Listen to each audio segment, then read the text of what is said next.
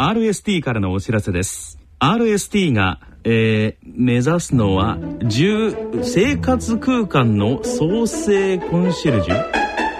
うーん難しい。詳しくは3文字。RST で検索。へえ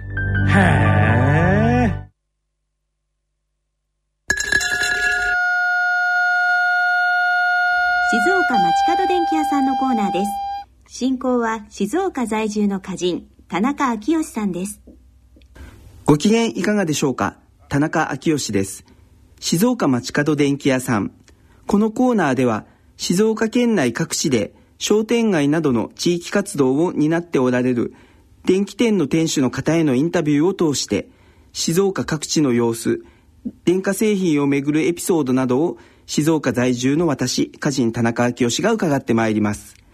今月は浜松市の江口電機さんと電話をつないでみたいと思います。江口電機の江口博さん。はい江口です。浜松で、えー、電気店を営んでおられます。江口電機さんは、えー、いつぐらいに創業されたんでしょうか？創業は、えー、昭和38年。4月の 8, 8日ですね。お釈迦様の誕生日ですよ。お釈迦様の誕生日に電気店も、えー、えー、始まってということでそうすると、えー、あのお釈迦ってよくものをつ潰れる時にお釈迦になったって言うんですがね。はいはいはい。私もあの多分潰れるじゃないかなと思って その日を選んだですが、はい、つい50年も仕事持っちゃって。50周年50年浜松で営み続けていらっしゃって、はい、その中ではやっぱり地域の商店街も随分変化があったんですかね。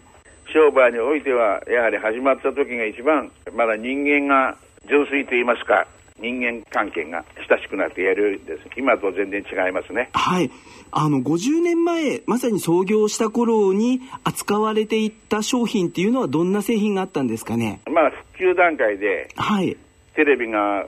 ちょうどオリンピックが東京オリンピックが始まる頃だと思いましたけどもね、はい、テレビの普及洗濯機の普及、まず家庭電化製品の全てがスタートラインにいたような時代ですね。なるほど。そうするとやっぱり電気屋さんっていうのはもうこう地域の人たちの憧れの的みたいな存在だったんですかね？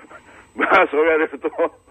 なんですが。そもそも電気屋さんになろうと創業しようと思ったのはどんな理由があったんですか？そう言われると他にできないからというしか言う ようないんですがだからあの自分の覚えてきたことをやったと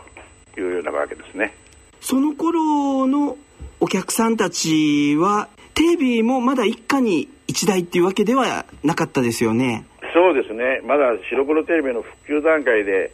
皆さん長期月賦で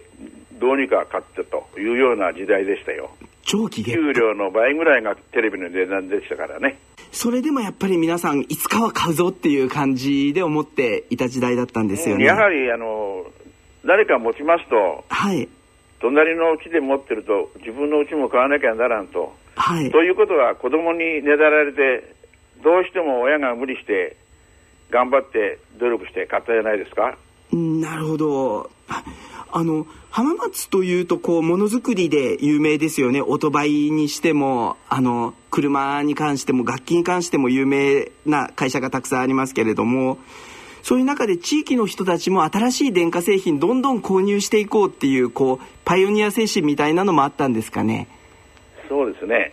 浜松にはまあいろいろそういう大きな会社もありますが今なんかではあれじゃないですか。浜松フォトニクスさんみたい光産業の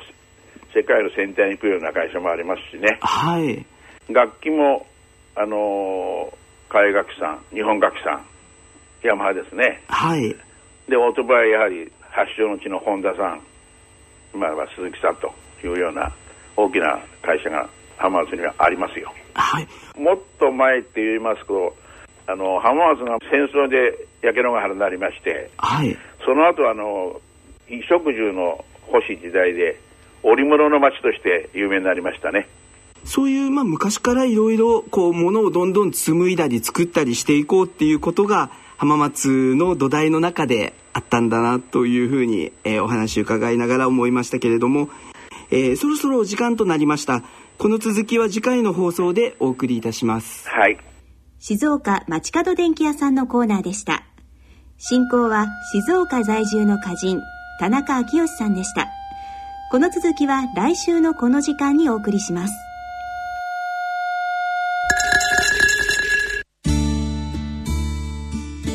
大人のための大人のラジオ大人の教養のコーナーですこのコーナーは歌人の田中昭義さん。角川短歌編集長の石川一郎さんに進行いただきます。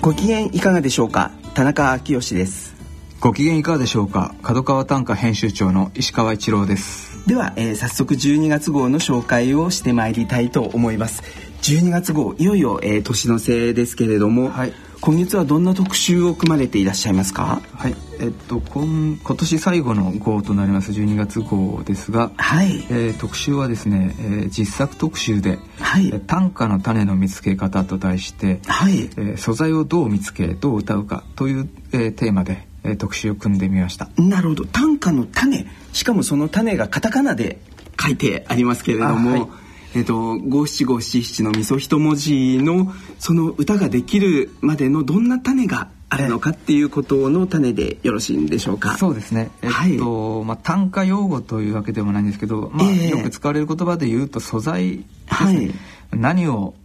どう歌うかというのが、はい、まあ、根本だと思うんですけど、はい、まあ、何をに値するのがを、えー、種ということでですね、はいえー、どう見つけていったらいいのかと、はい、で、まあ、ひいてはこうどう歌うか。はい。はいはい、ところですね。でこのどう歌うかというのはこう、まあ、ちょっと裏話的に、え申し上げますとですね初めはこの素材をどう見つけるかという、ねはい、ことだけだったんですけど結局見つけた後がやはり大事でそれをまあどう料理するのか、ね、なるほどなるほど。というところにもやっぱりその原稿の中でそこまで話が及んでくるので、はい。えーとまあ、サブタイトルでは「素材をどう見つけどう歌うか」なるほどなるほど、つけてみました。はい。あの多分こう短歌の種って言ってもなかなかもし分かりづらい方がいらっしゃったらですねちょっとあの個人的ですけれども、はい、と私自身は世界の全部の国降り立ってもう200の国全部回って北極南極に行ったら地球版奥の細道だと思って、えー、あのえっと、人生の一冊みたいなの出そうと思ってるんですけどでそこに行く途中の中で今いろんな国を回っている中でとにかくあの世界中にいろんな種類の動物がいっぱいいると。はいはい、であの日本の短歌界では日本の動物はあの、えーと、佐々木幸綱先生はじめいろんな方々が読んでらっしゃるんですけれども、はい、世界中にいる珍獣とかですね動物っていうのがまだ1,400年の短歌の中であんまり読まれていないんじゃないかなというふうに思っていて。確かにそうですね。でも、えーと、地球中何千万種いるんですかね、はい、そういう生き物動物の中でまだ地球で絶対に読まれていないだろう動物というのを必ず出会ったら読んでみようと思って、うんもうあのそういうこう、まあ、短歌の種っていう言葉で言うと、えー、世界でまだ、えーと、短歌1400年の歴史の中で誰も読んでいない動物を読むこれが多分素材という意味になってきますよね。で、ね。はい、あとまあそれをどう読んであのどう歌っていくのかっていうのはい。ろんな表現のテクニックも必要になってくるものだと思いますけれども、はい、今回の特集ではどなたがどんなふうにおっしゃってますでしょうか？えっ、と今回はあの4人の執筆者にえっ、ー、と絞ってえっ、ー、と深く書いていただいてるんですけども、はい、えっ、とそうですね。田中さんのようにえっ、とまあ歌人であられてえっ、と日々いろんなところ回られて、はい。えー、もしかしたらまあその何を歌うかの素材には事欠かないのかなと、あ、思いますし。で読者の中にはですね例えばこう主婦で家に結構閉じこもる、はい、えー、生活が多かったりとかですね。あんまりそういうあの日常の半径例えば5メートルぐらいのところに暮らしてる方とかもいたりして、はい、でもまあ歌を読みたいという時に、はい、えっ、ー、とまあ、どうしたらいいかというところでですね、えーと、例えばその栗木京子さんはですね、はい、この視点の遠近法というところを言っててですね、はい、まあ、一応素材っていうのは日常普通に我々が生きてれば、えー、いくらでもあるというかねあの視点の定め方次第というところで、えーとあると思うんですが要はそれにどう自分の心が動かされたのかっていうのを、えー、表現するのがまあ歌だと思うんですけども、はい、で同じものを見ててもそれをすごく本当顕微鏡で覗くようにですねすごい近づいてその、はい、あるものの、はい、さらにそのある一面だけを、に見たりとか、はい、あるいはすごく遠くの,、えー、あの俯瞰というか長官というか、はい、そこから見てくる見たりとか、はい、そういう視点の遠近法を変えるだけでも、はい、ぐっとその素材はの幅が広がるんですよということをですね、はい、確かに。してくれてます。あの遠近法っていうのはこうテレビ番組とかでとかあるいはあの、えっと、デジカメとかでいうズームとかの機能にも似てるのかもしれないんですけれども、えー、あの例えばこうキッチンを読むとしたらまな板の上に乗っかっている魚のこう鱗一枚一枚のようなところまでを、はい、あの絞って読んでいくのかそれともこのキッチン全体を宇宙の規模からというかですね、もう地球の中のほんのわずかな家の中のさらに小さな一つのこう基地のような一室としてキッチンを見ながらそこを読んでいくのかっていうのによっても多分変わってくると思うんですけれどもそう、ね,、いうこうカメラの視点とかののアングルみたいなのがこう近くなったり思いっきり遠くしたりっていうことで同じ素材に対してもいろんな見方ができるんだろうなと思いますけれども、そうですね。はい、はい、技術的にはまあそういうことが言えるんではないかというところでなるほど、説明されてて、はい。えー、あとは、えーと、同じく技術的なことで言うと,、はい。えー、と同じく栗木さんが解説しているところによりますと,、はい。えーと結構陥りやすいのが観念的に、えっと、ものを見てしまうということじゃなくて。で同じものを見てもこの自分だけのこの独自の視点というかあ角度というか、はい、まあ、そういうのを大事にされたらいいですよというこうアドバイスを書いてもらってますね。はい、はい、わかりました。そしてもうあの4名の方書いているんですけれども、ええお一人タイトルがすごく分かりやすくて下手くそでもいいという言葉で書いていらっしゃる方がい。らっしゃいますけれども、はい、まさにこの時田則夫さんっていうですね、はい。えー、北海道で農業を、はい。えー、本業でされてる人ですね。いいですね。はいでその人まさに、えーと、この特集の中でハイライトと言ってもいい原稿を頂いてあるんですけども、はい、えーと、で結局、まあえーと、これどう歌うかってところにやっぱり行き着いてしまうんですけども、はい、でこの人は農業をやっていて農業の歌が多いんですね、はい、土の歌とか、ね、いいですね。豪快な、えー、ですね、はい、えー、非常にこのに身体性のある歌なんですけど、はい、えー、結局まあ、時田則夫さんが書かれてることで言うと、まあ、どう生きているかが大切なんですと。はい、なるほど。えー、だからあの素材はその生き方次第で決まってくると。はい。でも働いてる人だったら、はい、まずどう何を歌うかとかいうよりも、はい、仕事に励んでくれと。あ でもでも分かりますね、えー、確かに北海道で。一生懸命仕事をやると、はい。まあ、おのずと素材は見つかるもんだし歌いたいことが出てくるんですというところに行き着いてですね、はい、でまあそのうまい下手じゃなくて、はい、まずそのどう生きるかというですね。なるほどなるほど。こう文学的なこの命題にもなってきますけども、はい。まあ、そういうところが大事でしょうっていうところで、はい、結構あの皆さん最終的にはそこに行き着くというなるほどような特集になりました。はいわかりました、はい、時田さんも、えーと、北海道で農業と今お話がありましたけれども、はい、もう例えば収穫したじゃがいもとかも自らのこう拳のような感じでというか肉体感覚のあるものとして、もうすごくあのアニミズムに近いような世界でこう木を読んだりあのえー、収穫された野菜を読んだりっていうことですごくその野菜の身体性みたいな感覚っていうのが私はすごく大好きな歌人の方でもあるんですけれども、それもやっぱ仕事に励んでいられる励んでいるからこそできることですねはい。ちょっと面白いのがこの文章をちょっと読ませてもらうとですね、はい、たまにこう読者の方とか、はい、えーと、周りの方から「時田さんはトラクターに乗っている時も歌を作るんですか?」って なるほど。その時次のように答えるそうですね。はい、まさかとはい、歌なんか作っていたらトラクターで作物を踏んじゃうべさ。なるほど。仕事する時は仕事するんだと、はい。まあ、その歌その時に思ったことが歌になるというところですね、はい、なるほど。実際はあのなぜそう聞かれるのかというと、うん、時田さんの歌の中で、えっと、トラクターで収穫した野菜とかと一緒にあの奥さんを運んでいくみたいな歌があったりとかですね、はいそうですね。確かはい。あのそういうことの流れなのかなと思うんですけれども、はい。確かにまあ何を歌おうとするかよりまずしっかりその人の決めた仕事を励めという時田さんのメッセージもなるほどなと思いましたけれども、で同じくではこの12月号では他にはどんな企画を、えー取り上げていらっしゃいますか？はい、えっと特別企画としまして、はい。えー短歌の未来と電子書籍としましてですね、はい。えーと短歌と電子書籍ってあまりちょっと、えー水と油と 確かですねあんまりはい。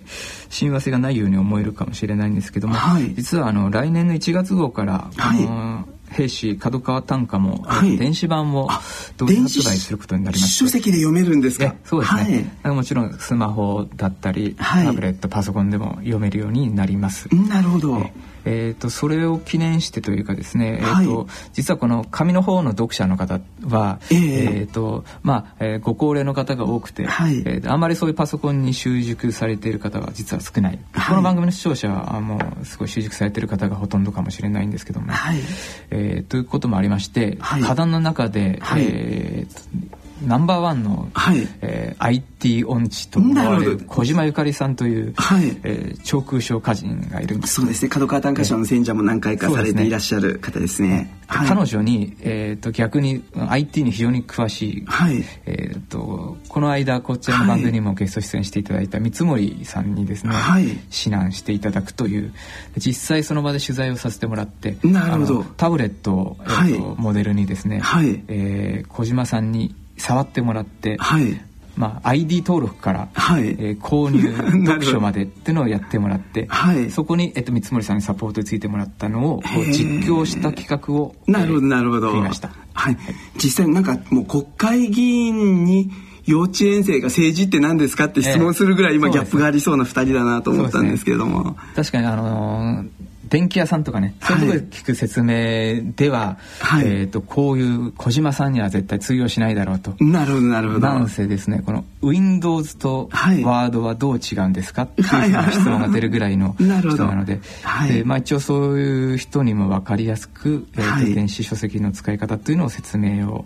した記事なので読み物としても結構面白いんじゃないでしょうか。確かに。まあ実際あの本は読んでいるけれども電子書籍はまだ一冊も買ったことないっていう方も記念すべき人生第一弾のええ。電子書籍の本をあのえっとまあ歌集や短歌雑誌に限らず、はい。この一冊は初めて電子書籍で手に入れたんだっていうまた新しい出会いを何かの本でもしていただけたらとも思いますけれども。えそうですね。確かにまああのもうこう触らずに苦手苦手って言ってるよりは、ええ。そこに飛び込んでみていいか悪いかは自分のこう感性で判断するっていう方が楽しいのかなとも思いますけれども、三森さんもおっしゃってますが、はい。例えば映画を映画館で見たり家で DVD で見たりとか、えー、とその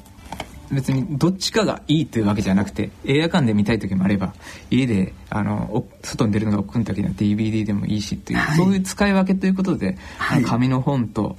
えー、と電子っていうのはこの対立項ではなくてなるほどなるほど。えーっと両方選択肢が広がってるという、そういう捉え方がいいんじゃないかということですね。そうかもしれないですね、確かに。ではい電子書籍のいいところっていうのは、えっと、この記事では3つ挙げたんですけども、はいいえっとまあ、いつでもどこでも購入できるとあの端末があれば、はい。ということでですね。あと文字の拡大縮小が自由自在。あと本の保管場所に困らないというところで結構本の置き場に困るという方もいっぱいいらっしゃいますし、はい。えっと、ご高齢の方で文字が小さくて読めないっていう人はね、このピンチインピンチアウトの作業で拡大できますし、はい。えっと、あと遠方で本屋さんが遠いとか、うん。そういう人にはもう、えっと、どこでもパソコンとか、まあ、そういう端末があれば購入できるという、はい。まあ、意外とそのいいとこだらけだったりしてこの本誌の読者のご高齢の方の悩みを一挙に解決してくれる、えーツールでも実はあるんですね。なるほど。えーなので紙と,、えーとはい。電子と両方使い分けていただくのがはいいいんじゃないかというような結論になってました、そういう特別企画です。はい、わかりました。またじゃあぜひ、えー電子書籍でもあの様々な歌集も実はもうすでに電子書籍化もされ始めているので、そうですねぜひあのいろんな歌集も電子書籍でも読んでいただけたらと思いますけれども、はいあとこの12月号には第59回角川短歌賞受賞者の第一作が、え2名発表されていてはい、その中の稲見さんという方が「えー、夢のあらすじ」という一連30種の連作を作っているんですけれども、はい、結構、えーと、ラジオという言葉が出てきますね。そうですね。はい。あの例えば、えー、こんな一首があります。祝福を深夜ラジオの CM の爽やかすぎる声優たちへ。祝福を深夜ラジオの CM の爽やかすぎる声優たちへ。という一首だったりとかあとは、えー、3月の深夜ラジオの DJ のまたどこかでは別れの言葉。3月の深夜ラジオの DJ のまたどこかでは別れの言葉。というふうな感じでこう生活の中であのラジオもすごく身近なものに感じていらっしゃる作者の連作かなとも思ったんですけれども。はい、ね、えーと、平易で、はい、えーと、わ分かりやすく、はい。えーと、いい歌が、えー、並んでいますね。そうですね、えー、あのちょっとドキッとするような歌もその連作の中であって例えばですね、えー、ロケーション使用許可証を提示する世界は誰の持ち物なのか。ロケーション使用許可証を提示する世界は誰の持ち物なのかという感じの、えー、えー、一周もあったりとか、はい、まあはいあえっ、ー、と、はい、石川さんがお好きな歌とかありますか？えそそうですね。まあその次の歌、はい、ちょっとまあ面白い歌と言っていいかもしれないですけど、はい、CM で仕事のできる OL を演じてるのは売れない役者、うん、CM で仕事のできる OL を演じてるのは売れない役者。まあちょっとこうなんですかねえー、皮肉じゃないですけどね、はい、ユーモアを伴ってちょっと現実的なことをこううまくすくい取っていってるなという、はい、まあ、さっきのロケーション使用教科書の歌「世界は誰の持ち物なのか」っていうのを同じようにちょっと小さな発見が効い。てる歌ですね。はい、でこの人はこう映像を撮る仕事をしていてですね、えー、でまあそういう日常でこう結構脚本を書いたりとか、はい、えー、そうなんですね。役者を取ったりとか、まあ、そういう仕事をしているのでそういう日常が結構反映された一例になりましたね。なるほど、わかりました。またあのこれからも新たな作品群を楽しみにしていきたいと思いますけれども、はい、そして、えー、読者の方の公募単価館もうこの平成25年12月号で第440回になるんですね。そうですね。440ヶ月ずっと毎月毎月積み重なってきた、この公募単価館。今回は石川編集長、はい、おすすめというかこんな一種があったというご紹介いただけたらと思います。はい、えっと水原紫音さんの選の特選に入った歌から2種、はい、えーと、紹介させていただきたいんですが、はい、えーと、今回はその作家だったり詩人だったりその文学実在の文学者をえー、出してきてる歌2首をちょっと紹介しますと、はい、1首目が、えー「どうしてみんなカフカばっかり褒めるんだ。僕らの方がより暗いのに」「どうしてみんなカフカばっかり褒めるんだ。僕らの方がより暗いのに」なるほど。カフカ小説家のカフカ、ね、はい、まあ一般的な評価も高くて、まあ、すごい有名な小説家ですけどね、はい、えっとまあ、その、まあ、ちょっと、えー、暗い感じの小説を書かれてて哲学的な、えー、作風ですけどね。で、まあ、そういうのでカフカの描いてる世界の暗さよりも、はい。えー、僕らの今のこのちょっと多分若い作者の方だと思うんですけどね。なるほど、えーその暗さだったら負けないよっていう、はい、まあそういうちょっと,、えーと、面白い歌だなと思いました。はい、はいかりました。そしてもう一首は。もう一首はですね、はい、えー、こんな歌です。えー、ニートと言葉はカロシ、純粋に詩だけを書いていて暮らした昼夜。ニートと言葉はカロシ、純粋に詩だけを書いて暮らした昼夜。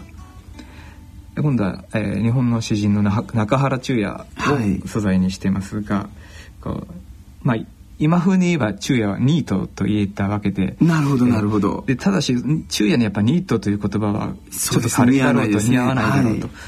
で、まあ、純粋に詩だけを書いていたというその今では結構そんな人はほとんど見当たらないというかもう世間が許さないというかね、はい、まあ、この時も許したかわからないんですけど、はい、まああのー、まあ、その昼夜のその純粋性というのに憧れもあるんでしょうし、はい、えー、っと敬意を表した短歌でしょうかね。はい。やってることは同じだけども。なるほど。ニートというのはちょっと違和感があるよっていうね、そういう歌でした。わ、はい、かりました。カフカとか中原中也とかこう短歌の歌人ではないですけれども、はい、小説の世界の人たちをあえてこの31文字の中に作者の言葉として読み込んでいくっていうこう、はい、なんかそれによってまた新しい作者像というかが浮かんでくるような気もしますけれどもそうですねはいあのえーと、同じ水原紫音さんがですね、はい、こんな歌も、えー、選出されてます。広島県の的場ひかりさんという方の作品ですけれども「えー、クズの花」踏みしだかれて香り新し姿なくても君がわかるよ。クズの花踏みしだかれて香り新し姿なくても君がわかるよという一首ですけれども、はい、これはもう、えーと、尺長空の有名な「えー、クズの花踏みしだかれて色新しこの山道を行きし人あり」だったかと思いますけれども、はい、本家取りの作品ですけれどもクズの花踏みしだかれて香り新しい姿なくても君がわかるよ、はい、もうあの秋のこう小道というかですね秋から冬への晩秋の中かもしれないなと思うんですけれどもだんだんあの踏みしだかれていって新たな香りがあってと、ええ、でも姿はなくてもえー、あなたのことは分かりますよっていうこう時空を超えた総門歌のような、ね、はい、見事な本歌取りの歌ですね。はい、もう31文字っていうのはこう現実自分の現実だけを読むんじゃなくて、はい、目に見える人だけに言葉をこう伝えたり紡ぐのではなくてもうここにはいない人、うん、あの時空を超えた人へのこう携帯電話をかけたいなと思うような時には五七五七七のみそ一文字の携帯電話を使ってみるのは絶対におすすめだと思うんですけれども、ねね、はい、きっと姿なくても君がわかるよってこう言いたくなるような方との対話っていう時にはぜひあの短歌作っていただけたらいいなと思って今この水原さんの選んだ一首も紹介させていただきました。はい、はい、そしてでは、えー、次号いよいよ新年号ですね。そうですね。平成26年の1月号は、えー、どんな内容になるんでしょうか？はい、えっ、ー、と新年号にして、えっ、ー、と創刊60周年記念特別号とい。よいよなります。いよいよ60周年。はい。で新春、えー、120歌人大競泳の、えーと、はい、新春恒例の企画に合わせまして、はい、えっ、ー、とプラスで、えっ、ー、と大特集としましてですね、はい、創刊60周年で、えー、その創刊から現在までの60年を読むという大特集を、はい、前編後編にちょっと分けてですね、はい。えー、1月号は前編としてですね、はいえー、ちょっと60年の歴史を振り返ってみようと思っています。なるほど。60年かける12か月なので720冊。えそうですね。えっと単価年間っていうのもあったり増刊号もちょっと出てますので、はい、えっと、もうそろそろ800号になるのかな、えー、なるほど。来年には800号を迎えますね。はい、えー買いました。もうそういうそうですね。本当に節目な年になっているんですね、で節目ということで今回あの2大付録付録2つつけます、へえ。でと恒例のですね現代短歌アンソロジーの平成26年上巻という、はい。えー、いつもの小冊子に加えですね、えー、えー、1954年というのが短歌の創刊の1年なんですけど、はい、その1年間での、えー、重要な記事を集めて、はい、えー、と一冊にまとめてみました。はい、こちらの小冊子が2つついての大、えー、記念校となりますので。なるほど。そんなもう力作の付録が2つ入ってということなんですね。1年間準備をししてきまして、はい、それの今まだ考慮はしていませんがなるほど。ぜひお楽しみにしていただきたいと思っております。はい、買いました。60年分の重みの詰まった短歌が、はい、さらにこの61年目以降を紡いでいくのは、えー、リスナーの方かもしれないので、はい、ぜひ、えー、五七五七七2014年はチャレンジ、えー、この聞いてくださってる方にしていただけたらと思います。はい、それでは、えー、来月のこの時間までさようなら。さようなら。